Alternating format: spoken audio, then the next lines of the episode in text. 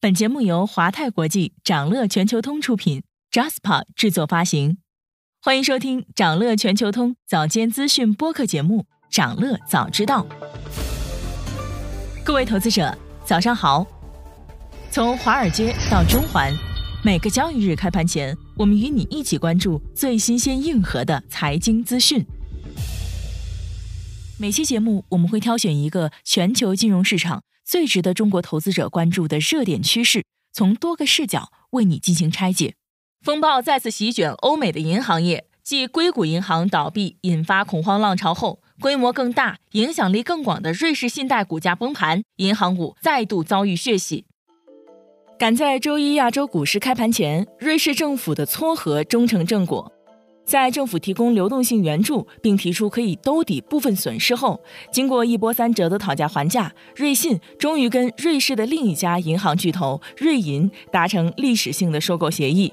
瑞士政府为瑞银接管瑞信资产的潜在损失提供九十亿瑞郎担保，央行给予瑞信和瑞银一千亿瑞郎的流动性援助。监管方称。面值约一百六十亿瑞郎的瑞信债券完全减记，由私人投资者帮助来负担成本。瑞信为什么会被称为雷曼第二？作为一家系统性重要的银行，它对欧洲银行业的影响究竟会有多大？我们先来看一下瑞信是怎么从次贷优等生变成了雷曼第二的。首先，从体量来看，相比硅谷银行。瑞信作为系统性重要的银行，其实跟当年的雷曼更像，所以引发了市场恐慌。如果说硅谷银行代表的还只是美国的中小银行，那瑞信就是真正的系统性重要的银行了。瑞信的总资产规模达到五千三百亿瑞郎，比硅谷银行的两倍还要多。二零二二年的财报显示，瑞信全年净亏损达到七十三亿瑞士法郎，是二零零八年金融危机以来的最大年度亏损。并且四季度有大量存款和净资产流出，金额达到了一点一亿瑞郎。其次，从业务模式来看，瑞信的影响范围也要比硅谷银行更广，跟当年的雷曼也更为相似。他们的业务模式包括了投行、财富管理、商业银行和资产管理。此外，同为百年老店，同样拥有大量的资本缓冲和优质的流动性资产。瑞信的种种情况跟倒闭前的雷曼兄弟投资银行几乎雷同。这也让更多人担忧，瑞信的亏损是否酝酿着另一场雷曼危机。之前雷曼兄弟倒闭后制定的国际银行规则里，瑞信被归类为具有系统重要性的金融机构，这意味着这一类银行是持有更多资本的，并且能够在陷入困境时维持好秩序，有序的解除业务。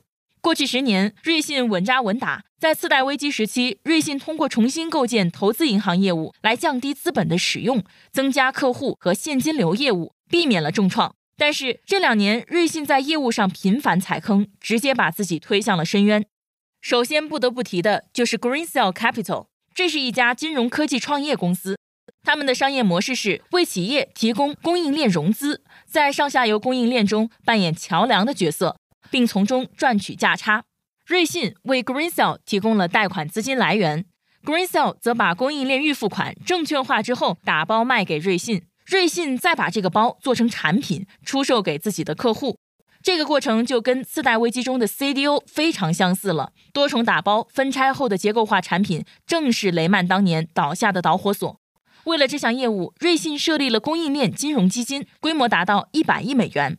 一切看似美好，但是事后瑞信发现。Greensill 的贷款收入主要都来自前几大客户，并且 Greensill 发放的很多高风险贷款都被改头换面的粉饰过了。更要命的是，这些贷款都没有可靠的保险来担保。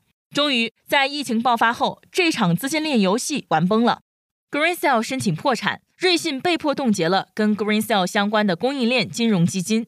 截至二零二一年年底，瑞士承认跟这件事相关的资产管理风险敞口高达十二亿美元。就在 Greensill 申请破产的同时，瑞信的另一个雷也爆了。二零二一年三月，对冲基金 Archegos 爆仓，前老虎亚洲的基金主管 Bill 王对多只股票的高杠杆策略失灵，导致背后的投资人瑞信最终损失超过五十亿美元。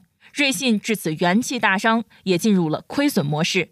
随后，在二零二二年初，瑞信又发生了用户数据泄露事件。拉长时间段看，瑞信早已深陷一系列的丑闻和动荡。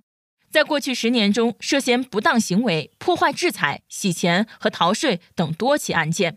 此外，瑞信还曾面临多个诉讼，包括莫桑比克政府对部分子公司前雇员的诉讼，以及被瑞士检方起诉帮助保加利亚毒贩洗钱等等。许多受够了的客户都选择用脚投票。在二零二二年末，瑞信的流出资金达到了空前水平。这一状况直到二零二三年的前几个月都没有好转。拥有一百六十六年历史的瑞信银行曾经是瑞士的骄傲，而现在投资者出于对流动性的担忧，疯狂抛售股票，导致它的 CDS 价格急速飙升。这时候，瑞士央行扮演了白衣骑士的角色，向瑞信提供了五百亿瑞郎的资金支持。五百亿瑞郎相当于五百四十亿美元。瑞士二零二二年的 GDP 是八千亿美元，这个数字是 GDP 的百分之七。CDS 全称是信贷违约掉期，它的作用类似保险。如果公司发生无力偿还债务的情况，投资者就会得到赔付。简单说，CDS 越高，公司无法偿还的风险就越大。如果 CDS 曲线出现倒挂，那就意味着防范立即违约的成本已经比将来违约的成本还要高了。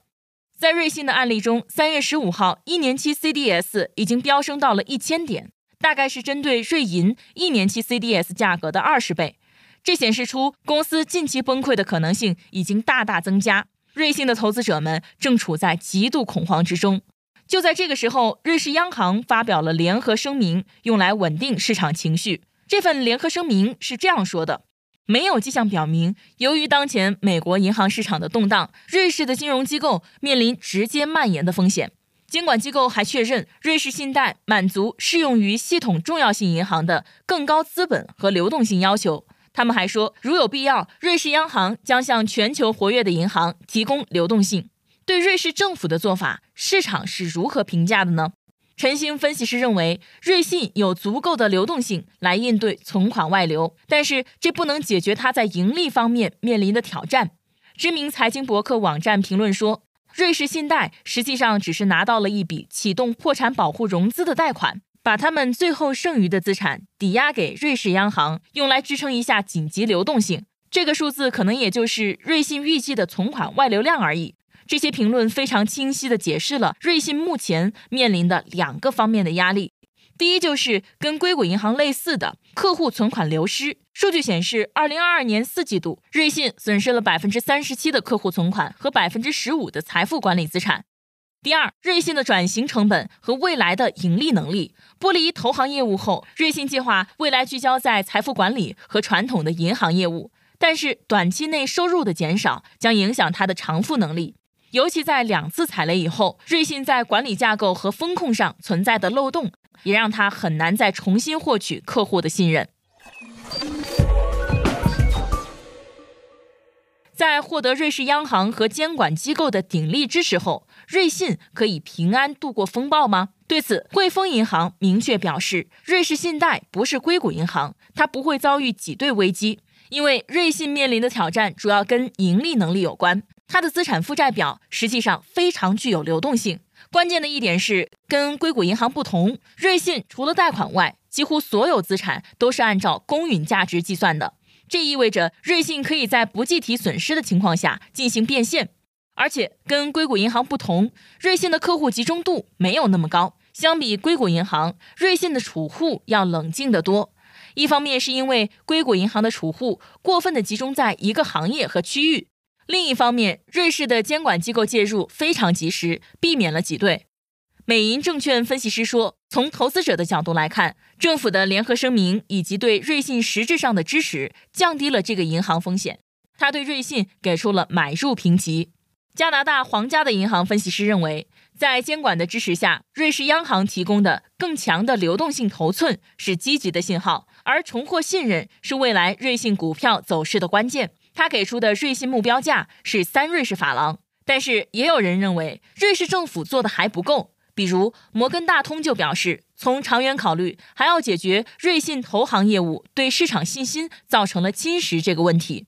他觉得还要做三件事：第一，就是完全关闭投行业务；第二，瑞士央行为瑞信的所有存款提供全额担保或者注入股权；让瑞信有时间进行重组；第三，由瑞士央行来接管瑞信。其实，无论是硅谷银行还是瑞士信贷的这次危机，都处在一个共同的宏观大背景之下，也就是经济衰退。因为市场担忧经济衰退随时到来，一些投资机构更倾向采取防御的立场。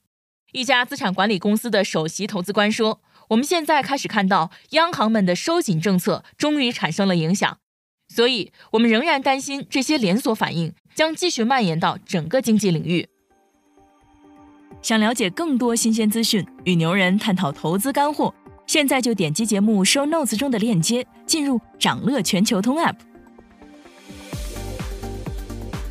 以上就是今天掌乐全球通、掌乐早知道的全部内容，期待为你带来醒目的一天。